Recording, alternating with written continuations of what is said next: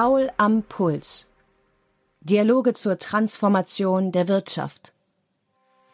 Professor Dr. Stefan Paul von der Ruhr-Universität Bochum spricht mit Entscheidungsträgern über wirtschaftliche Wandlungsprozesse. Wie verändern die mit dem Megatrend der Nachhaltigkeit verbundenen Transformationsprozesse das Kreditgeschäft und das Risikomanagement von Banken? Das habe ich Michael Speth gefragt, seit 2016 Mitglied des Vorstands der DZ Bank AG und dort sowohl für Kredit als auch das Risikocontrolling verantwortlich. Spät beleuchtet die Spezifika der ESG-Risiken und die Verfahren, diese in den Bonitätsbewertungen abzubilden. Trotz der dadurch, nicht zuletzt regulatorisch, hervorgerufenen Komplexität erzwingt der Wettbewerb seines Erachtens, dass Kreditentscheidungen nicht länger als bisher dauern dürfen. Also eigentlich ähm, sind wir gehalten, im Wettbewerb ähm, eigentlich nicht mehr Zeit zu verbrauchen. Die Herausforderung ist es, möglichst schnell ähm, sozusagen zu einem Krediturteil zu kommen unter, unter Einbezug dieses, dieser neuen, sozusagen dieser neuen Dimension, die wir zu betrachten haben. Ich glaube, wir haben, wir können am Markt äh, uns weitere Zeitverzögerungen in der Kreditbeurteilung eigentlich kaum erlauben.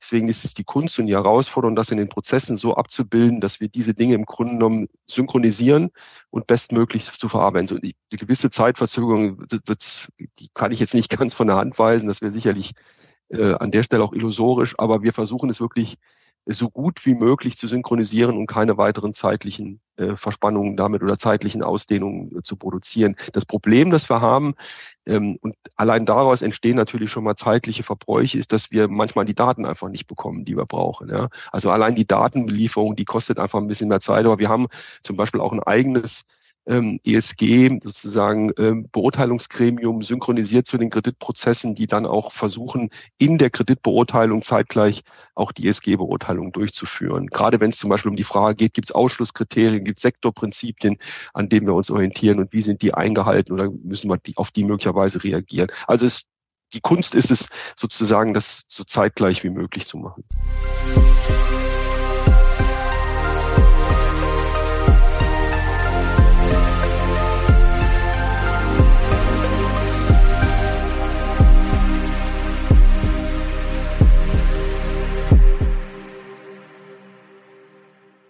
Ja, lieber Herr Speth, ganz herzlich willkommen zu Paul am Puls. Im Mittelpunkt unseres Podcasts stehen ja langfristige wirtschaftliche Transformationsprozesse. Und heute möchte ich mit Ihnen gerne über die Veränderung des Kreditgeschäfts und des Risikomanagements von Banken durch den Megatrend Nachhaltigkeit sprechen. Wenn wir mit dem Kreditgeschäft beginnen wollen, eigentlich würde man meinen, dort müsste gerade so eine Art Goldgräberstimmung herrschen, denn es werden ja riesige Summen zur Finanzierung der wirtschaftlichen Transformation benötigt. Ja, das, Professor Paul, das kann man an der Stelle wirklich nur eindeutig bestätigen. Ähm, die Summen, um die es geht in der Transformation, für die Transformation, werden ja auch medial durchaus ähm, sehr stark äh, behandelt und besprochen. Man rechnet ähm, auch im Hinblick auf die Ziele, die Klimaziele, die von der UN ja gesetzt worden sind, bis 2050 mit einem globalen Finanzierungsbedarf im äh, Bereich zwischen 100 und 150 äh, Billionen US-Dollar. Das sind riesige Summen, die notwendig sind. Ähm, sicherlich wird äh, nicht alles unmittelbar in die Transformation gehen. Sicherlich werden mit diesen Finanzierungen auch Bestandsfinanzierung ersetzt. Aber selbst wenn man auf die Hälfte dieser Summen geht, kann man sich ungefähr eine Vorstellung machen von dem, was dort an Finanzierungsbedarf notwendig ist. Äh, für Banken, und das ist unbestritten der Fall, ist das natürlich eine enorme Marktchance. Äh, auch für uns, auch für die DZ Bank. Wir sind, wie Sie wissen, ja auch ähm, der starke Mittelstandsfinanzierer. Ähm, und wir nehmen diese, sozusagen diese Herausforderung gerne an. Äh, und ähm, wenn man sich auf die Zahlen, äh, auf die Zahlen, Geschäftszahlen der DZ Bank im letzten Jahr nochmal äh, hinschaut, dann sieht man eben, dass wir dort durchaus auch noch ein nennenswertes Wachstum erzielen konnten. Also man erkennt jetzt schon im Grunde genommen auch im Zulauf oder sozusagen in der, in, in der noch frühen Phase dieser Transformationsthematik sieht man jetzt mal auf die äh, Klimaziele und die zeitlichen Befristungen, die dort gesetzt worden sind, dass jetzt schon enormer Finanzierungsbedarf äh, erkennbar ist. Und wir begleiten das gerne. Und wie gesagt, man sieht es an unseren Zahlen auch, dass wir dort im letzten Jahr durchaus auch im Kreditgeschäft nochmal ordentlich wachsen konnten. Wichtig mhm. ist allerdings uns immer an der Stelle, dass wir natürlich das, das begleiten können, solche Engagements begleiten können, solche Finanzierungsinitiativen begleiten, die wir risikoseitig vertreten können. Das heißt, man darf bei aller Nachhaltigkeit den Risikoblick natürlich nicht ähm, aus den Augen verlieren. Und äh, die Herausforderung auf der kreditgeschäftlichen Seite ist gerade diese Technologierisiken, diese Technologie Transformation, die dort entsteht, dann auch zu beurteilen, denn dort liegen auch Risiken, das ist unbestritten. Mhm. Äh, also diese Technologie im Grunde genommen dann zu beurteilen, denn das ist das, was am Ende des Tages finanziert wird. Auf die Risiken kommen wir auch sofort, aber mich würde noch interessieren, in welchen Branchen Sie so den größten Finanzierungsbedarf sehen und ob Banken das denn, diese Risikensummen, von denen Sie sprachen, alleine abdecken können. Oder müssen wir nicht auch versuchen, den Mittelstand, den Sie im Fokus haben, stärker an den Kapitalmarkt heranzuführen? Also natürlich sind die Branchen zunächst mal im Fokus, die eben sehr stark ähm, CO2-intensiv sind, also die fossile ähm, Energien verbrauchen oder abstoßen oder CO2 entsprechend ähm, sozusagen abgeben. Das sind die Branchen, die im Mittelpunkt stehen. Und das sind ähm, in erster Linie ist das die Energieversorgung, das ist die gesamte, der gesamte Transportsektor, zu dem aber auch ähm, äh, die Automobilindustrie natürlich zählt, aber auch äh, die, die Schifffahrt, ähm, die Luftfahrt. Ähm, also dieser Sektor ist natürlich im Sinne des, der, der Transportfunktion wichtig, also alle Transport, die ganze Transportbranche. Dann die ganz stark ähm, sozusagen Carbon carbonintensive Industrie wie Chemie, Zement, Stahl, mhm. Maschinenbau. Mhm. Ähm, darüber hinaus darf man nicht vergessen die Landwirtschaft. Auch hier entsteht natürlich in der Transformation hoher Bedarf. Und last but not least äh, der gesamte Immobiliensektor. Also die Transformation äh, greift unmittelbar auch in die Immobilien, denn es gibt einen enormen Erneuerungsbedarf im Hinblick sozusagen auf nachhaltige ähm, nachhaltige Dämmungen, Modernisierungen von Immobilien. Äh, ich bin ja auch selbst äh, im, äh, bei, wir sind ja stark beteiligt oder sind äh, unser Immobilienhaus ist ja die DZ Hüb im gewerblichen, aber auch im privaten Bereich. Und dort äh, richtet man sich auch auf die Bedarfe aus, die notwendig sind äh, zur sozusagen nachhaltigen Ausgestaltung der Immobilien und der Gebäude. Und auch dort entsteht ein enormer Investitionsbedarf in nächster Zeit. Mhm. Und äh, Kapitalmarkt und Mittelstand muss da stärker zusammenkommen? Ja, ich denke schon, das ist sicherlich der Trend. Ähm, die, wir führen, äh, helfen sicherlich auch den Mittelständlern ähm, sozusagen ähm, an den äh, sich stärker im Kapitalmarkt zu engagieren. Das ist richtig, aber wir selbst sehen unsere Funktion natürlich erstmal nur mal als Direktfinanzierer. Mhm. Äh, wir sind sozusagen der, der Partner des Mittelstandes und dort liegt im Moment natürlich auch unser Schwerpunkt. Aber wenn es natürlich ähm, im Sinne dieses oder im Hinblick auf diesen großen Investitionsbedarf auch Kapitalmarktwege gibt, sie, sie zu bestreiten gibt, dann begleiten wir natürlich auch gerne. Mhm. Aber in erster kommt, Linie sind wir der Finanzierer. Ja, dann kommen wir mal von der, äh, von der Chance doch etwas stärker auf die Risikoseite, die Sie ja schon angeschnitten haben. Äh, wenn man mal diese Klasse ESG-Risiken zusammennimmt, was macht die dann so besonders, wie man immer wieder hört? Ist es die Identifikation der Risiken, die Messung, die Steuerung? Was ist anders als bei anderen Risikoarten? Also sicherlich ähm, eine Besonderheit und auch äh, durchaus eine Neuerung sozusagen in der Methodik der, der Beurteilung ist, dass wir innerhalb des Kreditrisikos jetzt die sozusagen die Einflüsse des ESGs, also sozusagen die ESG äh, sozusagen Einfluss im Kreditrisiko eben stärker oder genauer beurteilen müssen. Bisher haben wir eben eine sehr stark betriebswirtschaftliche Analyse vorgenommen und jetzt muss man im Grunde genommen äh, viel stärker eben ähm, betrachten, wie weit sich ESG-Risiken im Grunde genommen in den betriebswirtschaftlichen Zahlen unserer Kunden ähm, ähm, auswirken. Das ist der eine Aspekt. Ähm, dafür haben wir mittlerweile auch mehrere Methoden entwickelt oder ergänzende zusätzliche Methoden und Verfahren und Instrumente entwickelt, mit denen wir versuchen, das zu greifen. Unter anderem zum Beispiel haben wir einen sogenannten ESG-Risikoscore entwickelt, den wir im Moment gerade dabei sind einzuführen, bei dem wir eben versuchen, ähm, den CO2-Fußabdruck des Kunden, aber auch die sich verändernde Regulatorik, auf die die Kunden zum Beispiel auch reagieren müssen. Nehmen Sie zum Beispiel das Thema Verbrenner ähm, mhm. in der Automobilindustrie versus ähm, ähm, Elektro Elektrifizierung.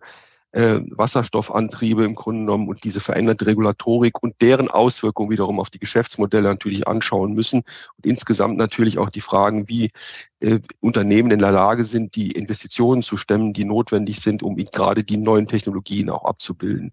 Also das versuchen wir in einem Risikoscore im Moment äh, abzubilden ähm, und den dann auch in unsere Kreditrisikobeurteilung mit Eingang finden zu lassen. Das ist zugegebenermaßen im Moment gerade eine Übergangsphase, in der wir sind. Ähm, aber dieses, diese Risikobeurteilung, diese ESG-Beurteilung findet dann auch im Votum in der Kreditbeurteilung dann ihren Niederschlag. Der nächste Schritt wäre dann, aus diesem Risikoscore heraus zu überlegen, ob und wie weit sich daraus Anpassungen zum Beispiel auch im Pricing ergeben.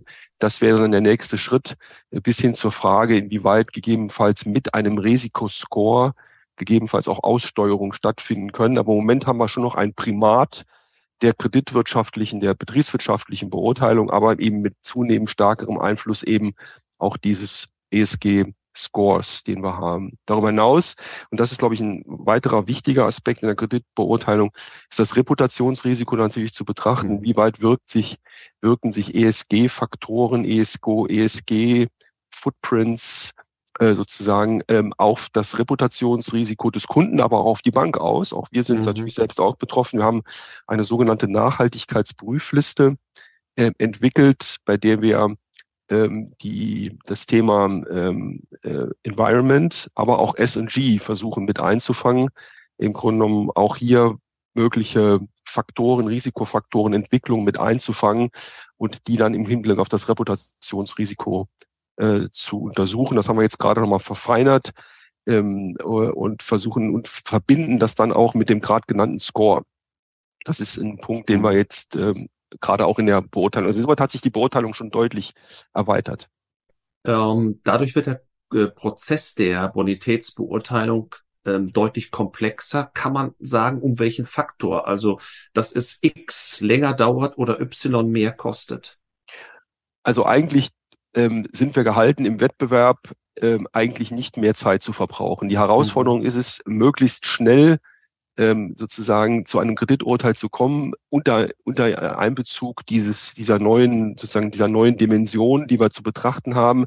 Ich glaube, wir haben, wir können am Markt äh, uns weitere Zeitverzögerungen in der Kreditbeurteilung eigentlich kaum erlauben. Mhm. Deswegen ist es die Kunst und die Herausforderung, das in den Prozessen so abzubilden, dass wir diese Dinge im Grunde genommen synchronisieren und bestmöglich zu verarbeiten. So, die, die gewisse Zeitverzögerung wird, die kann ich jetzt nicht ganz von der Hand weisen. Das wäre sicherlich mhm. äh, an der Stelle auch illusorisch, aber wir versuchen es wirklich so gut wie möglich zu synchronisieren und keine weiteren zeitlichen äh, Verspannungen damit oder zeitlichen Ausdehnungen äh, zu produzieren. Das Problem, das wir haben, ähm, und allein daraus entstehen natürlich schon mal zeitliche Verbräuche, ist, dass wir manchmal die Daten einfach nicht bekommen, die wir mhm. brauchen. Ja? Mhm. Also allein die Datenbelieferung, die kostet einfach ein bisschen mehr Zeit, aber wir haben zum Beispiel auch ein eigenes ähm, ESG sozusagen ähm, Beurteilungsgremium synchronisiert zu den Kreditprozessen, die dann auch versuchen, in der Kreditbeurteilung zeitgleich auch die ESG-Beurteilung durchzuführen. Gerade wenn es zum mhm. Beispiel um die Frage geht, gibt es Ausschlusskriterien, gibt es Sektorprinzipien, an denen wir uns orientieren und wie sind die eingehalten oder müssen wir die, auf die möglicherweise reagieren. Also es,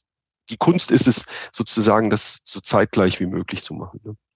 Wir haben sicherlich einen starken Einfluss von ESG auf die Frage der Ausfallwahrscheinlichkeit des Kunden, wenn wir jetzt mal so ein bisschen technisch werden, aber sicherlich auch auf das Thema Wert von Sicherheiten. Haben Sie auch da schon ein Schema äh, entwickelt, äh, Sicherheiten anders zu bewerten als in der Vergangenheit? Ich denke auch gerade an Grundstücke und ähnliche Dinge. Ja, das ist, ähm, ich sag mal, sicherlich auch noch im Fluss. Wir haben das noch, es läuft im Moment ja im Grunde genommen parallel in, in, in unseren Bewertungen, findet in unseren Bewertungen mit Eingang, genauso wie Sie jetzt im Moment zum Beispiel sehen, dass die Zinssteigerungen, die Zinsanpassungen dann in der Bewertung der Sicherheit eine Rolle spielen.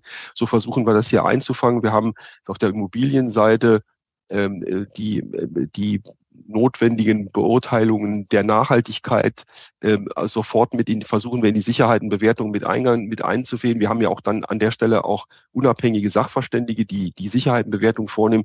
Die schauen natürlich genau auch auf die Anforderungen, auf die ESG-Anforderungen und versuchen das entsprechend in die Bewertung mit einzubeziehen. Dort laufen entsprechende Mechanismen. Ansonsten ist es, glaube ich, wichtig, dass wir mal die, die Risikoarten, die hier eine Rolle spielen, nochmal etwas genauer vielleicht kurz ansprechen. Das gibt die transitorischen Risiken und eben die physischen Risiken. Und mhm. äh, deren sozusagen deren Einflüsse äh, auf die Betriebswirtschaft, auf die äh, auf die Kennzahlen, auf die äh, auf die wirtschaftlichen auf die wirtschaftlichen Verhältnisse zu spiegeln und zu mappen. Das ist die Herausforderung, die wir dann eben auch in der Betriebswirtschaft äh, versuchen mit einzufangen. Also insoweit finden auch diese Risiken ähm, in den äh, oder diese neuen Faktoren in der Bewertung der Betriebswirtschaft und der Ertragslage, der Liquidität, der Kapitaldienstfähigkeit eine entsprechende Rolle. Hm. Und dann sind wir ja immer noch im engeren Sinne bei der E-Komponente, wenn man so will. Aber Sie haben schon angedeutet, ähm, Sie entwickeln auch Verfahren, die Faktoren S und G einzufangen. Wie weit ist man denn auf der Ecke schon? Also sicherlich ist, ähm, was die Methodik, was die methodische Umsetzung in Scores, in Ratings, ähm, äh, in den, äh, in, äh, also in den Kreditrisikoscores ausmacht, ist die Komponente E sicherlich im Moment noch im, klar im Vorrang. Ähm, wir haben allerdings gleichzeitig diese Komponenten S und G äh, auf jeden Fall mit schon bereits mit eingebunden, auch jetzt zukünftig in den Score aber auch in dieser sogenannten Nachhaltigkeitsprüfliste, in der wir versuchen, die Dinge eben einzunehmen. die Schwierigkeit, die hier besteht, ist, dass es noch keine äh, sozusagen international noch oder auch ähm, noch keine entsprechenden Standards gibt, wie man diese Kriterien eben misst. Das ist bei CO2-Verbräuchen mittlerweile hat sich, hat sich da ein gewisser mhm. Standard entwickelt.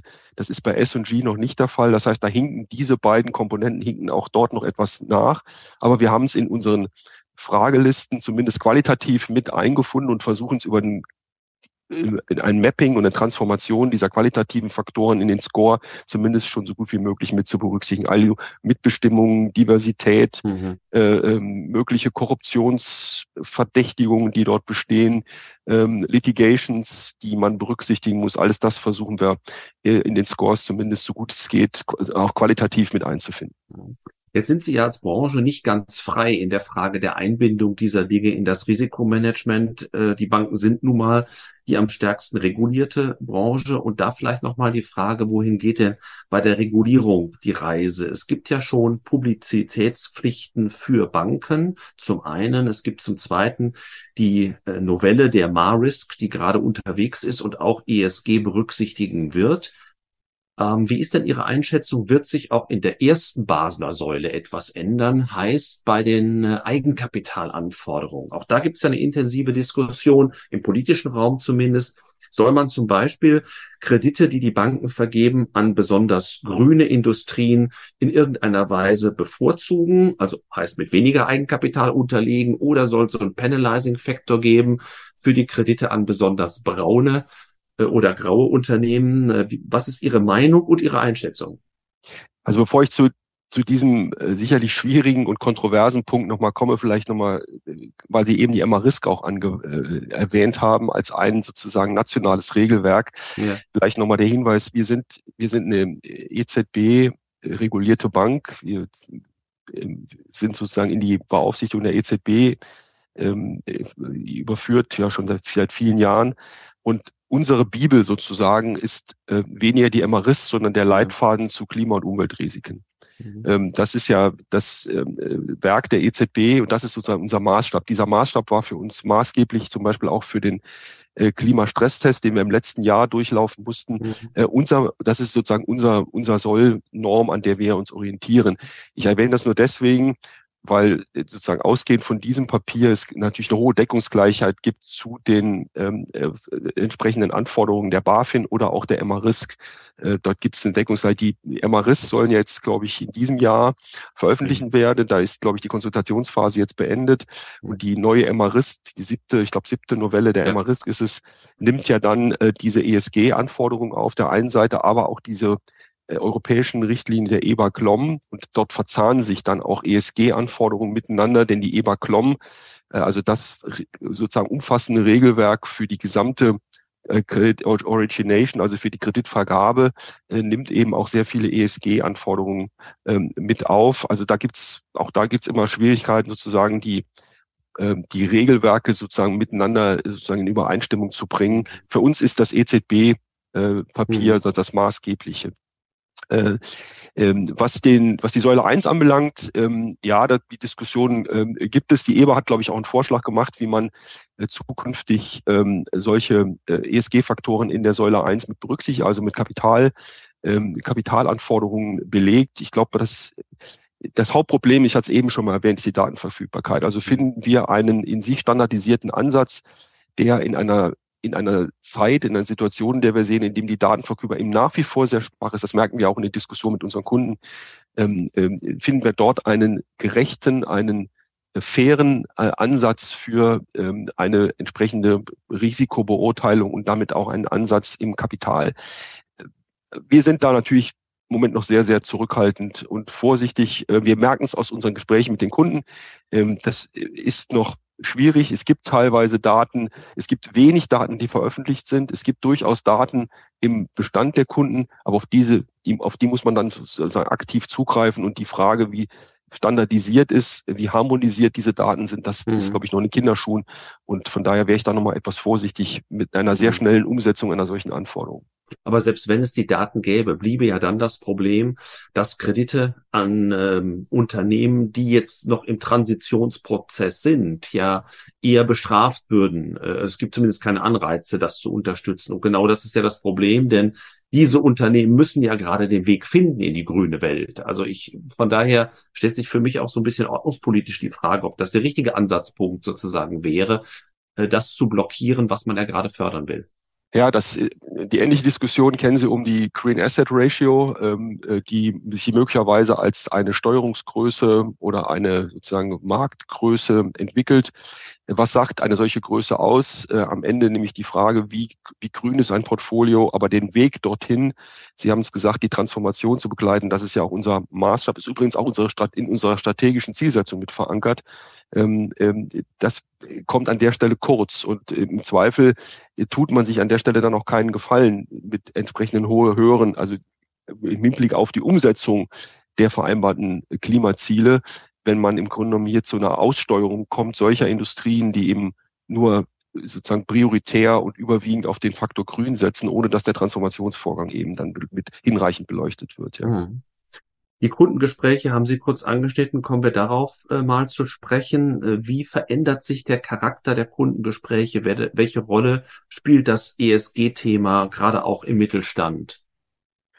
Ja, also die Kunden, äh, ich, mittlerweile gibt es kein Kundengespräch mehr, in dem wir nicht auf ähm, die ESG-Themen äh, schauen. Wir haben auch ähm, nicht nur, weil wir es in unserer Kreditprotokollierung vorsehen, sondern auch aus der Begleitung des Kunden heraus ähm, äh, jeweils einen Passus in unserer in unseren Kreditvorlagen mit aufgenommen, in dem der Transformationsvorgang beschrieben wird, in dem wir selbst versuchen, eine objektivierte Beurteilung dieses Transformationsvorgangs vorzunehmen. Ist übrigens nicht immer ganz leicht, weil man mhm. dann im Grunde genommen auch ein gewisses technologisches Know-how äh, mit benötigt, um das zu beurteilen. Das eine ist die Frage, was liefert uns der Kunde und wie beurteilen wir es?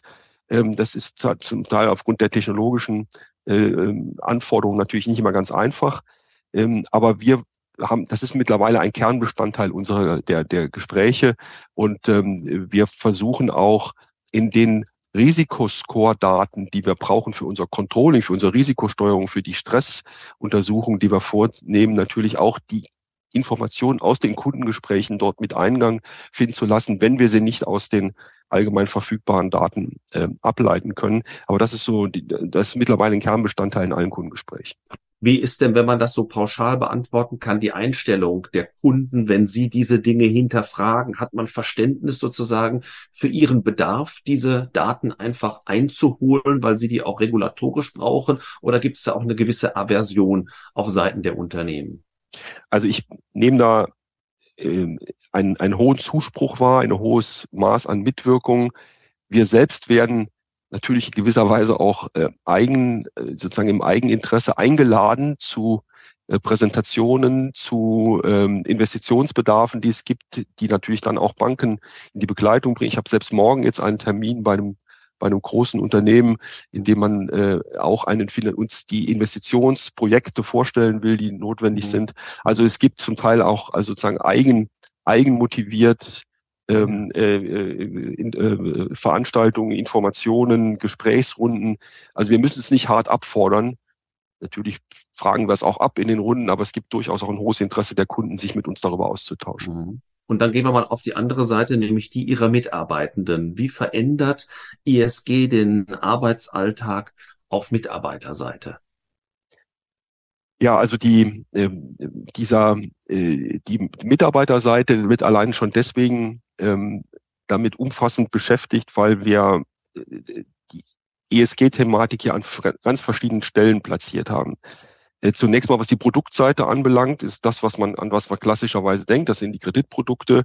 Da gibt es die Risikofragen, die sich daraus ableiten. Wir hatten gerade eben das Beispiel den Risikoscore, die Kreditprotokollierung, ähm, äh, das CO2-Accounting, ähm, mhm. das notwendig ist, um die Datenanforderungen äh, zu erfüllen äh, auf der Risikoseite. Wir müssen äh, zukünftig Stresstests machen. Wir hatten den EBA Klimastresstest zum ersten Mal, der uns mit ganz neuen Datenformaten mhm. konfrontiert hat. Äh, also dort sind die die Mitarbeiter natürlich auf der Risiko- und Controlling-Seite gefordert. Den Kreditprozess hatte ich schon angesprochen, aber auch auf der Firmenkundenseite sind wir ja nicht nur auf der Kreditseite sozusagen beschäftigt, sondern auch zum Teil auf der äh, Emissionsseite ist, äh, wir begleiten ja auch Kapitalmarkt. Emissionen, mhm. grüne Kapitalmarkt-Emissionen. Wir haben umgekehrt wiederum ähm, auf der Kreditseite eben auch ESG-Governance, die zum Teil mhm. von der Kundenseite gestellt werden. Also auch hier ähm, über den über das von der Firmenkundenseite natürlich nochmal neue Herausforderungen. Wir müssen auf der Finanzseite zunehmend eben Offenlegungsanforderungen erfüllen. Ähm, und unser Meldewesen läuft über den Finanzbereich. Das heißt, dort haben wir die entsprechenden äh, neuen Anforderungen und auch neue Reportingpflichten zu erfüllen. Und last but not least, ähm, die IT ist natürlich auch gefordert, mhm. denn äh, wir müssen natürlich die Datenhaushalte bereitstellen, die liegen nicht immer vor. Ähm, zum Teil müssen wir ESG-Daten auch noch neu einkaufen, müssen sie dann verzahnen in unser Rechnungswerk. Das heißt, es gibt neue Schnittstellen, die gebaut werden müssen und am Ende dann auch die Datenanforderungen, die von uns dann von außen auferlegt werden, zu erfüllen. Also ein ganz vielschichtiges, an mehreren Stellen, mehreren Bereichen tangierende äh, Thema äh, und insoweit natürlich auch sehr spannend.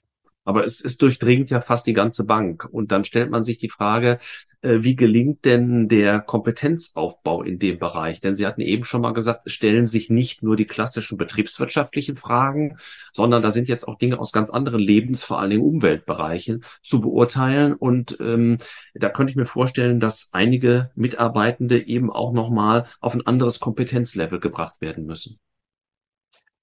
Ja, das ist so. Ähm, wir haben äh, uns natürlich auch äh, organisatorisch äh, umgestellt. Wir haben eine eigene in unserer Strategie, in unserem Strategiebereich eine eigene Abteilung eingerichtet, die mhm. sich ähm, ähm, sozusagen ausschließlich exklusiv mit diesem Thema beschäftigt. Dort versuchen wir natürlich die Mitarbeiter entsprechend zu qualifizieren, auch Mitarbeiter dorthin einzuwerben aus anderen Fachbereichen, die sich dort kundig machen und natürlich auch ähm, äh, Wissensaufbau auch durch neue Mitarbeiter zu äh, sicherzustellen, gerade auch beim Einstellen neuer Kollegen, Kolleginnen und Kollegen genauer darauf zu achten, inwieweit gerade diese Nachhaltigkeitskomponente ausgeprägt äh, ist, äh, inwieweit sie in ihrem in den jeweiligen Ausbildungen, ähm, Studien äh, mit berücksichtigt worden ist.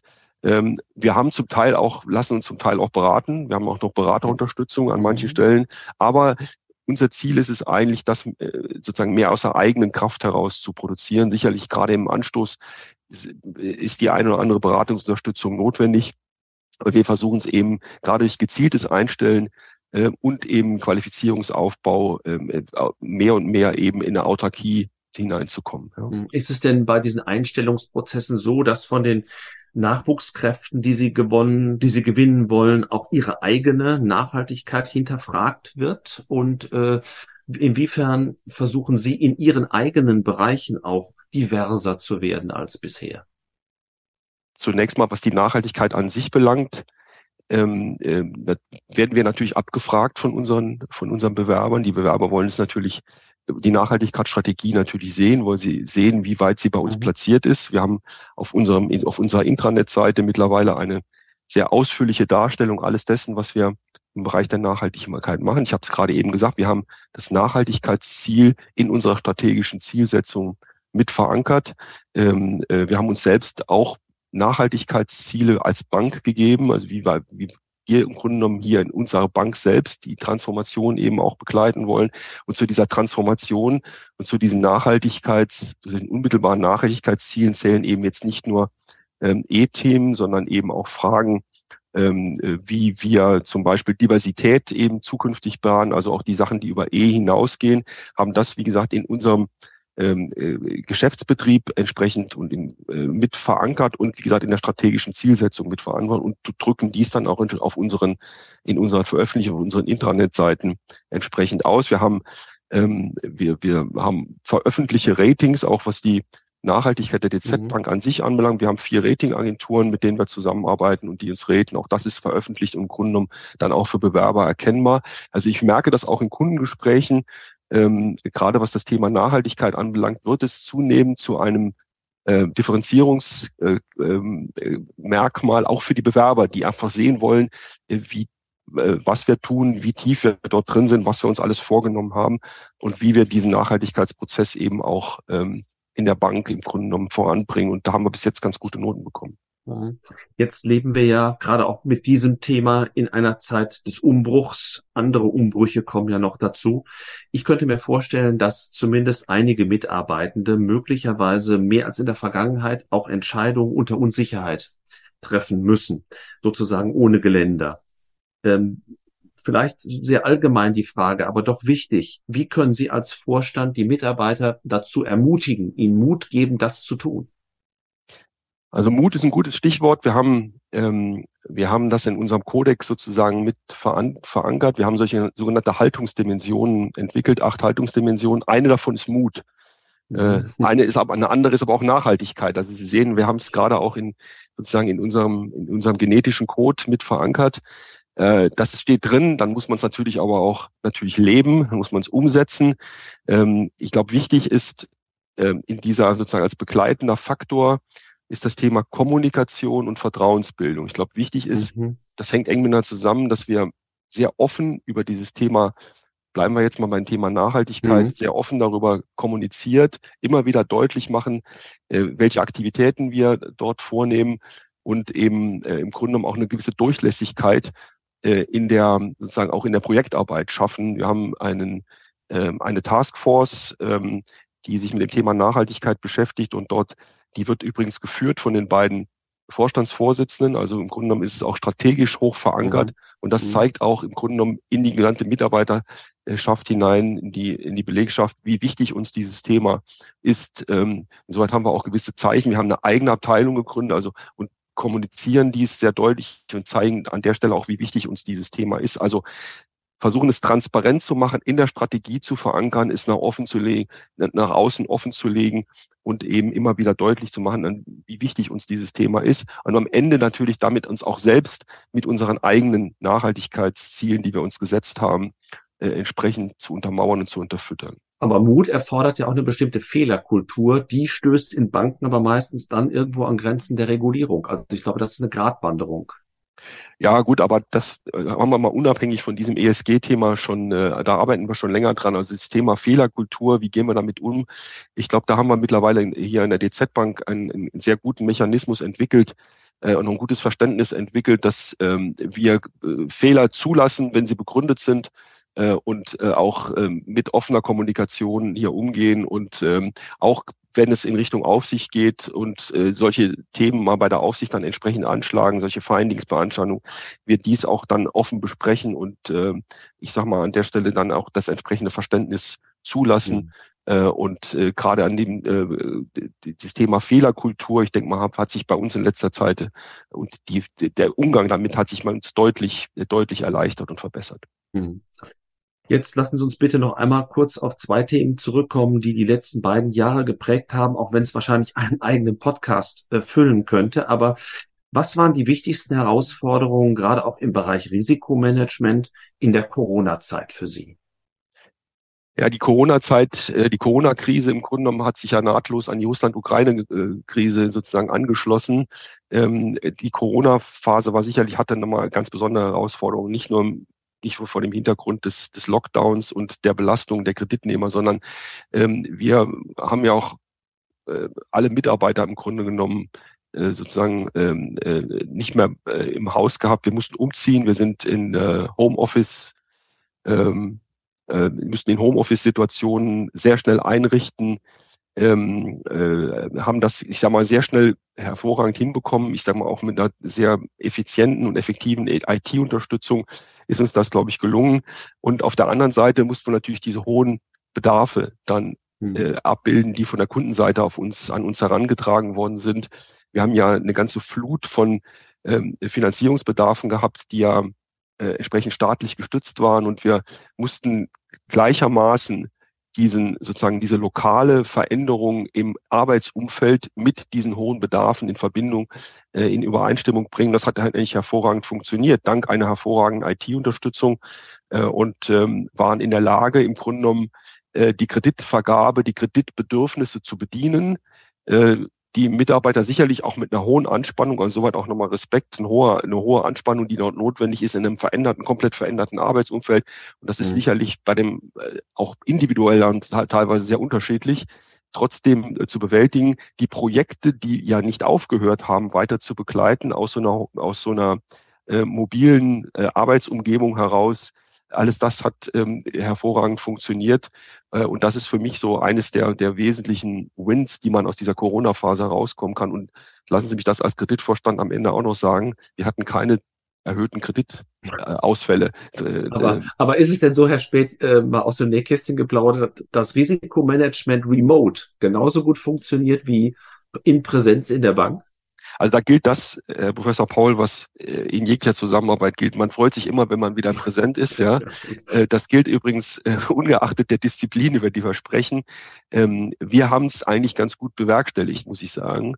Mhm. Und das in der Situation, ich sage mal ein Beispiel, in der wir ja auch zur Berichterstattung aufgefordert waren, die wir in der Form so vorher nicht hatten. Also wir mhm. sind zu Ad-Hoc-Berichterstattungen aufgefordert worden, gerade in der Corona-Phase, übrigens dann auch in Russland, Ukraine.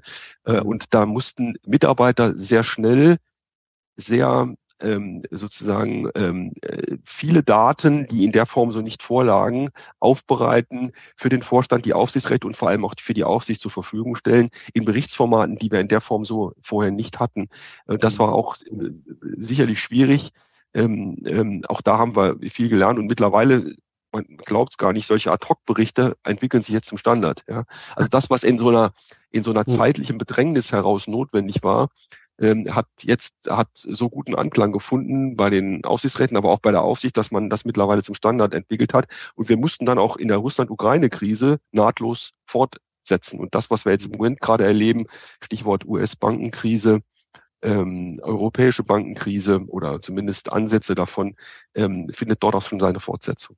Hatten Sie in Ihrem Länderrisikomanagement diesen Russland-Ukraine-Fall in irgendeiner Weise auf dem Radar?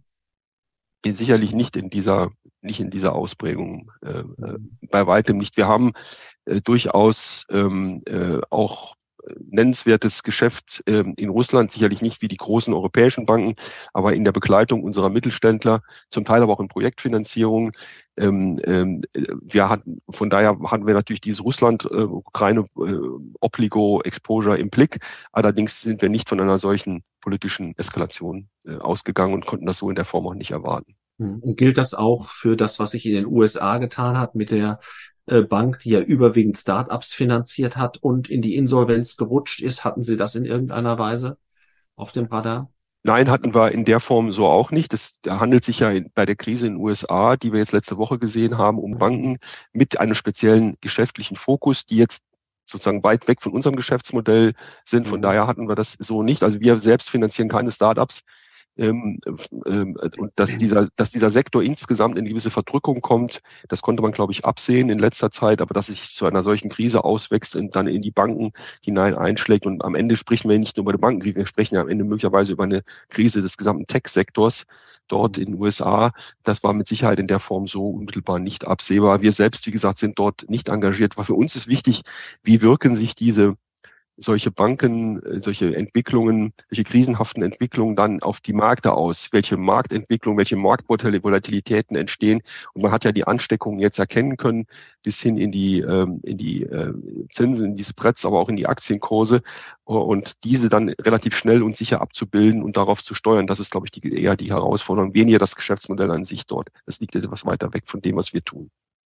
Dann würde ich gerne noch zwei, drei persönliche Fragen stellen und mal damit beginnen, was Sie motiviert hat, eine Laufbahn bei einer Bank einzuschlagen. Welche Alternative hätte es für Sie gegeben? Gute Frage. Ähm, um es kurz zu sagen, ich muss ja da zurückgehen an die Zeit, in der ich sozusagen meine Schulausbildung beendet hatte und eine Banklehre begonnen hatte. Das war ja eigentlich der Einstieg in den Banksektor. Das war sicherlich äh, eine gewisse analytische Fähigkeit, die würde ich mir jetzt nochmal zuschreiben ähm, ähm, hohes Maß an Interesse für wirtschaftliche Zusammenhänge, ähm, äh, sicherlich auch für die finanziellen, finanzwirtschaftlichen Zusammenhänge. Auch hier will ich nicht ausschließen, gewisse genetische, äh, äh gewisse mhm. Grundlegung habe ich über meinen Vater, der mhm. ähm, äh, sehr lange auf in dem roten Sektor tätig war, wo ich übrigens auch meine meinen Anfang gemacht hatte. Mhm. Äh, und auf der anderen Seite ich äh, umgekehrt, dass ich sag mal aus das Ausbleiben voll, äh, handwerklicher Kompetenzen. Ja, auch das hat eine Rolle gespielt. Ja. Beim Rennradfahren, das ist glaube ich Ihr Hobby, äh, hat man es meist sowohl mit Rücken als auch mit Gegenwind zu tun. Woher kommt derzeit mehr Wind in der Bankbranche? Ich glaube, es kommt, man kann es gar nicht so genau sagen. Ich glaube, es kommt von beiden Seiten. Wir haben ja gerade die mhm. äh, Stichwort Rückenwind gesehen, so eine Transformation, so eine ESG-Transformation schafft enorme geschäftliche Potenziale ähm, in der Begleitung unserer, unserer Kunden. Äh, das ist sicherlich Rückenwind. Ähm, äh, Gegenwind haben wir im Moment, glaube ich, eher durch äh, die Marktsituation. Ich gehe, will jetzt gar nicht mehr auf die aktuellen Situationen, aber dieser abrupte Zinsanstieg, der hat uns mit Sicherheit, äh, der hat uns äh, mit Sicherheit an der einen oder nicht nur uns, sondern auch viele äh, getroffen. Der Zinsanstieg an sich ist eher Rückenwind. Mittel- und langfristig ist es eher vorteilhaft, sieht man auch. Übrigens in unseren Unternehmenswerten und in der langfristigen, mittelfristigen Betrachtung, zum Beispiel auch für eine R&V-Versicherung, enorm vorteilhaft. Nur in der Kurzfristigkeit und in der Schnelligkeit, da ist es, äh, war es vielleicht eher nachteilig. Also ich würde sagen, man kann es gar nicht so richtig sagen. Es gibt Rückenwind, äh, es gibt hin und wieder auch Gegenwind, auf dem man, äh, aber das macht es ja auch spannend. Ja. Mhm. Was haben Sie persönlich aus Ihrem größten beruflichen Erfolg und dem größten Misserfolg gelernt? Ähm, aus dem größten Erfolg ähm, sicherlich, dass jeder Erfolg, den man hat, auch immer wieder auch neue Herausforderungen liefert, sich auf neue Situationen einzustellen. Ich, um ein Beispiel zu nennen, um es plastischer zu machen, äh, wenn man Vorstand wird, äh, und das ist bei mir 2010 in Düsseldorf bei der ehemaligen WGZ Bank der Fall gewesen, dann äh, muss man sich sicherlich auch ähm, dort einfinden, ähm, äh, sozusagen äh, an in die neuen Strukturen einfinden. Das äh, sind sicherlich auch Herausforderungen, aber die sind spannend und die am Ende ähm, haben natürlich auch viel ähm, sozusagen auch, viel an Entwicklung, an Entwicklungspotenzial mitgebracht, das man nutzen kann. Ähm, und das ist sicherlich eine äh, Sache, aus der man äh, schöpfen kann und die man aus der äh, als Erfolg ableiten kann. Umgekehrt wiederum, Misserfolge gibt es natürlich auch immer mal wieder. Für mich so ein bisschen die Erkenntnis, manchmal kann man sie mit einem gewissen, mit einer gewissen Erfahrung im Vorfeld erkennen. Äh, zumindest in der Nachschau kann man sich erinnern, dass man ganz bestimmte Krisenfaktoren auch durch oder Risikofaktoren erkennen kann. Und manchmal sollte man vielleicht, um sie zu vermeiden, ähm, vielleicht dann doch auch mal hin und wieder auf sein Bauchgefühl hören. Ja, das ist so ein Lessons learned bei bei Negativerlebnissen, Stichwort Misserfolge. Also hin und wieder mal auf seinen Bauch zu hören, ähm, und dann auch mal eine Entscheidung zu treffen, die nicht immer rational direkt ableitbar ist, hilft dann auch vielleicht mal so einen Misserfolg zu verhindern. Das ist beruhigend bei all den technisch hochgerüsteten Risikomanagementsystemen, dass das noch eine Rolle das zu spielen ich als, scheint. Das sage ich als genau. Risikovorstand, genau. Genau. Ja. Äh, diejenigen Studenten, die sich jetzt dem Berufsleben nähern, fragen uns häufig, was die wichtigsten Eigenschaften sind, um sich zukünftig in der Praxis zu bewähren. Welche Antwort würden Sie geben? Offenheit und eine breite Aufstellung. Ich glaube, das ist wichtig, eine breite Aufstellung, ähm, äh, nicht eine zu frühzeitige Konzentration auf ganz spezielle fachliche Themen. Ich denke, wir sind im Moment in einer Arbeitssituation, ähm, in der äh, junge, engagierte Menschen sozusagen äh, nicht nur gefordert werden, sondern eben auch sehr stark nachgefragt werden. Ich glaube, es gibt einen hervorragenden Arbeitsmarkt im Moment, äh, hohe Bedarfe, mit sehr, sehr viel spannenden Themen. Und wir haben es gerade eben am Beispiel der Nachhaltigkeit gesehen.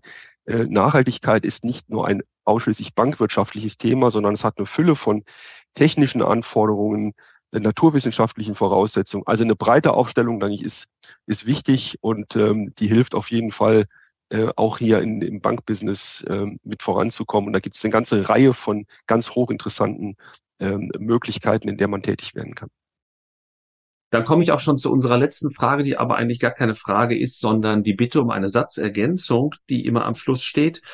Ähm, wir haben uns jetzt viel über Transformation, über Umbrüche unterhalten. Und wenn es einen Satz gäbe, der würde beginnen mit Transformation, dann käme ein Gedankenstrich. Wie würden Sie den ergänzen?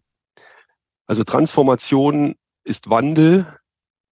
Und Wandel sehen wir im Moment an, aus meiner Sicht, drei wesentlichen Stellen. Das ist die Demografie, das ist die Digitalisierung und die Dekarbonisierung, um mal die drei Ds zu bemühen.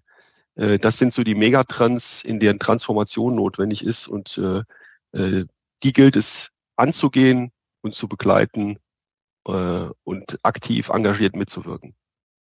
Dann vielen lieben Dank, Herr Speth, dass wir heute Ihren Puls fühlen und bei diesem Wandlungsprozess auch teilhaben durften. Es ist, glaube ich, ein Prozess, der uns noch viele, viele Jahre begleiten wird, die Nachhaltigkeit auch entsprechend umzusetzen. Und ich finde, Sie haben wunderbar deutlich gemacht, welche Herausforderungen sich dabei stellen, aber welche Chancen es auch gerade für junge Menschen gibt. Das fand ich sehr spannend und ganz herzlichen Dank für Ihren Erfahrungsbericht. Vielen Dank für die Mitwirkung, Professor Paul. Vielen Dank.